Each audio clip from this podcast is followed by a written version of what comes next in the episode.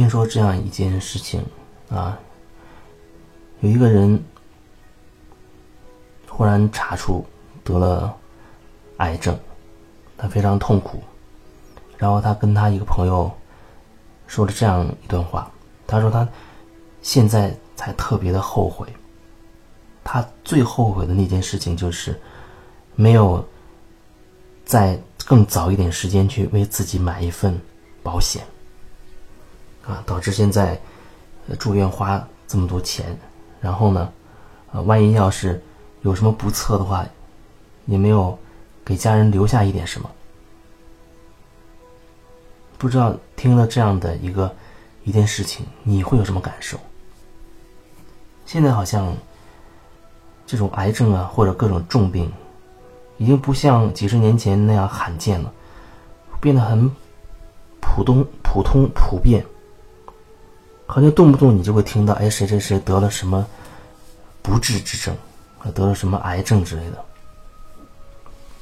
那我觉得很好奇的是，他的回答，他的回答会是最后悔当初没有买保险，他没有回答说真后悔为什么啊当初没有好好的去锻炼身体，让自己更健康，他也没有说最后悔的是。当初没有把自己很多纠缠的那些纠结的那些心结给它打开，如果打开，或许就不会有今天这样一个结果。他没有这样去讲，而是针对于钱这个点。所以可见，钱在很多人眼中，真的它变成一个很重要的一个点，很重要的一个点，甚至超过了生命，甚至超过了。生命，不管你相不相信，真的会有这样的人，所以才会有那一句话：“人为财死。”有人可能为了钱财，真的愿意去死，所以才会有发生刚才我说的这样的状况。他不会反省在自己的生命的过程当中内在的一些变化，就是这个。呈现出癌症、呈现出疾病的这个根源到底在哪？根源会是钱吗？他会真的是因为，哦，你少赚了一笔钱导致你得了这样的病吗？也许它会是一个因素，但我相信那不是最主要的，不是最重点的。人的身体呈现出疾病。那意味着，他已经积就是积累了很很长一段时间了，才最后通过身体某一个器官爆发出来。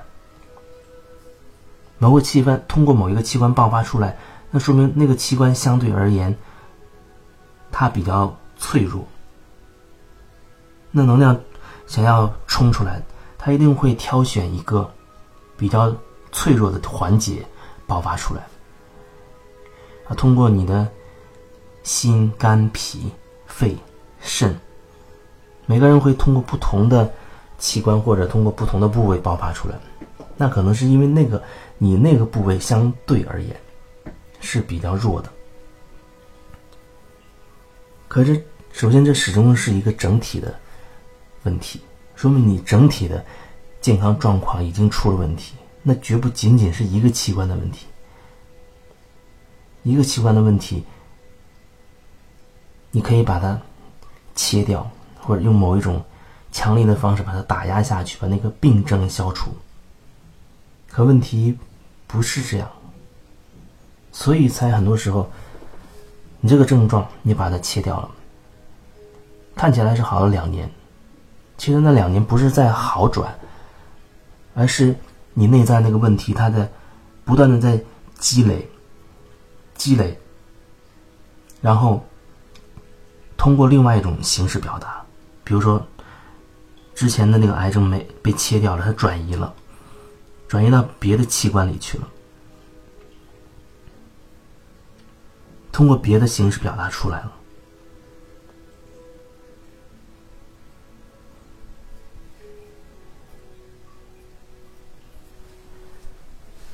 所以，可能有时候我们看待。这些问题比如说这个健康的问题最好能有更深一层的角度去看。特别是当你自己健康出现问题的时候你要怎么去看待？你真的以为吃点药开一开一刀就了事了吗？你的身体不是一部机器。你的身体不是一部机器。我那天还看到有人分享一段话，大概就是说，啊，要注意自己的健康，因为你的每一个部分都是原装的，损坏了没有办法去配，有钱你都配不到。那你说一些疾病是怎么得来的？它一定是跟你日常的。每一个细节、每一个环节息息相关的，你是一步一步、一步一步才走到今天的这个状态，是不是？那你是为什么你会选择这样的一步一步走到今天的状态？你是什么样的生活习惯、思维模式，会导致你一点点的积累成现在这个样子呢？它是你思想的一种模式，导致你行为上有一种模式。一点一点把相应的这些治病的因素吸引过来。你可以一点一点的去探索你自己。你是什么样的生活习惯？比如生活习惯，比如你与人相处的模式，比如你处理一些事情的方式，治病的因素。导致你生病的因素就在这些细节里面，就在你那些模式里，不管是生活当中的，还是你思想当中的。因为你只有不断的循环一个东西，它才会不断的强化一个东西。你这个小问题才会一点一点凝聚的越来越大，最后大到已经变成一种绝症的状态，呈现给你看。它呈现给你看什么？你以为他真的是呈现给你看一一刀两断切了就没关系了？他只是呈现给你看，希望你可以坐下来反思你自己，反思你自己，你到底用什么样的生活模式，到底是什么样的个性状态，什么样的思考问题和与人相处、接人待人接物的模式，才会导致你一点一点变成这个样子？那里面到底出了什么问题？可是很多人时候，很多人他不去看这个比较本质的问题，他会想：为什么当初没有买一份保险？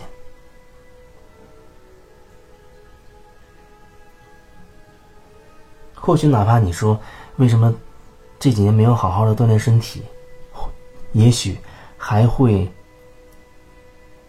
更让我有感觉一些。就像我住院的时候。那场大病，躺在病床上，我最深的体会，就是为什么在工作当中那么拼命，那么想去做一个好人，想去做一个好员工，想让领导能够赞赏我，想让每一个领导觉得我是个优秀的员工，想让每一个同事都觉得，啊，我是个喜欢帮助人的好同事。我在后悔，为什么我一定要当一个好人？那一个好字儿，才把自己害惨、害惨了、害死了。那你以为真的就是像你表现出的那么好吗？有的时候，往往是你外面表现的越好，你内在却越坏。你不敢发脾气，你不敢有情绪。你不敢把你心里真实的不满表达出来，你不敢拒绝，你甚至会觉得自己不会拒绝，因为你病了，你真的病了，而且病得不轻。这个病的源头在于你的思想上，而最终慢慢它会演变成你的肉体的疾病。你真的病了，病的连。自己真实的想法，你都不敢去表达出来。你会在意这个，在意那个，在意领导的看法，在意同事朋友的眼光，在意你的亲戚的、亲人的、啊身边的人的对你的评价，在意这个社会对你的评价。走在大马路上，那些陌生人的眼光你都很在意。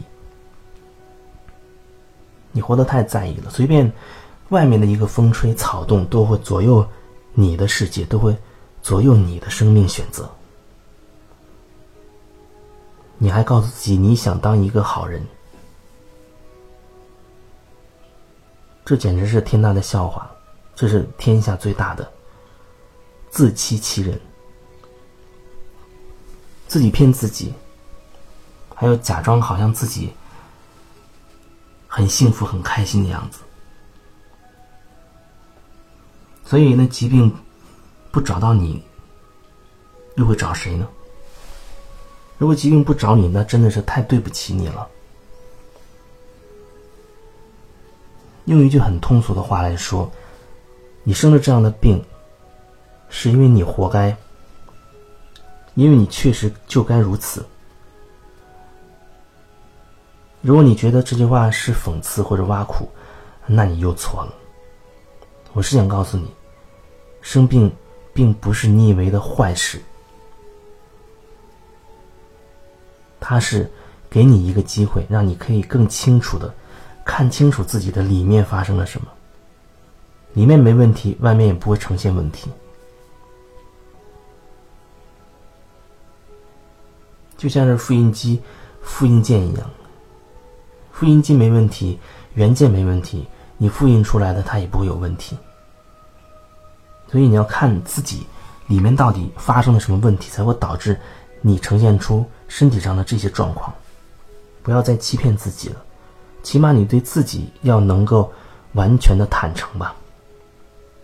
即便一开始你还真的做不到对所有人这样开诚布公、这样坦诚自己，那最起码你对自己要完全的坦诚吧。骗自己又有什么意思呢？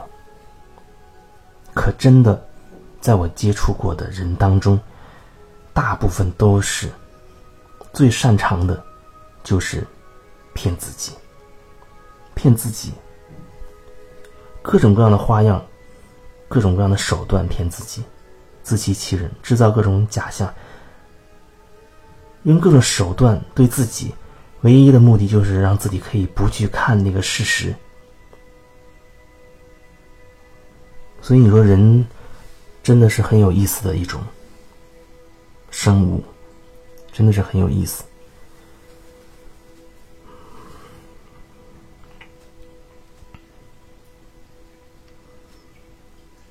所以我又想到关于疗愈，到底什么是疗愈？你可以做回你自己了，你可以做那个真实的你自己了，那就是疗愈。从这个角度讲，这就是疗愈。所以说，你找我来做什么？我只是协助你，引领你，每一个当下，能够就就在这个当下，把你带回这个当下，在这个当下，你能看清楚你自己内心的真实的状态。不管你喜不喜欢，首先你能看清楚你自己，知道你此时此刻你内心的状态是什么。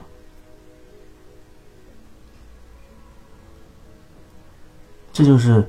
我所做的疗愈，引导你做回你自己，引导你成为那个真实的自己，那疗愈就自然而然的发生了，而且会非常的快速。所以说，针对一个很根深蒂固的模式，或许需要一段时间，因为你找到线头，拽出来，很多那些东西，它会。就像塔呃，就像那个多米诺骨牌效应一样。即便是多米诺骨牌，你推倒了第一个，那么那一连串一个接一个倒下去，还是需要一点时间的。所以你要给自己一些时间。不过，当你学会了哦，怎么样能够回到当下，看清自己内在的真实的时候，这个疗愈就已经可以自动的产生了，可以自动的发生了。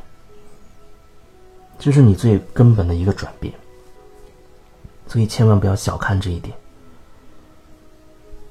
当然，有时候为了达到这一点，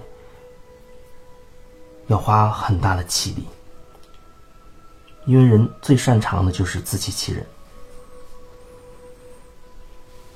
所以有时候对我而言，所谓的疗愈对我来说，它可能是会变成一个出力不讨好的事情，因为你看清的事实说出来，那个当事人很有可能会不高兴，他会生气，因为没人愿意自己的内在的真实状况被揭穿的，那会让他觉得很难堪或者很痛苦。所以一般来说，我会引导，基本上不会直截了当，会引导，让你自己能够学会，能够看清楚你自己。那个疗愈才是有效的，才是真实有效的。所以，不管我们只是微信上这样去聊也好，还是真的你选择我来协助你做这个个案也好。无论是收费也好，不收费也好，对我而言做的都是一样的事情，都是一件事情。只是说起来，当提到收费的时候，因为钱对于很多人来讲它特别的重要，所以当你觉得哎呀，我要通过要付出钱的方式来获得自我成长的时候，他内在会有一种，首先他要问自己。哎，我是不是真的要这样？钱对他来说是一个门槛，也是一个衡量，衡量他自己是不是心意已决，决心要走出困境，改变自己。他会起到这样一个作用。对我而言，我也会有一种衡量。当然，钱对我来说也是生活的一个来源，也是需要的。这也是很自然的、很正常的。不过，也不是所有人，我也我都会去接。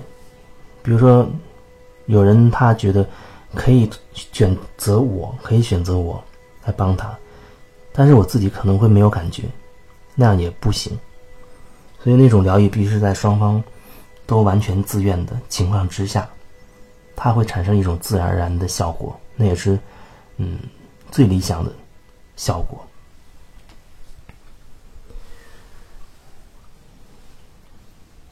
这是这一段想要分享的。那当你觉得自己身体出了什么状况的时候，无论大小，都是一个苗头，都是身体在给你信号。希望你可以看你自己，希望你可以慢下来、静下来，看自己到底发生了什么，有什么可以为自己做的。这很重要。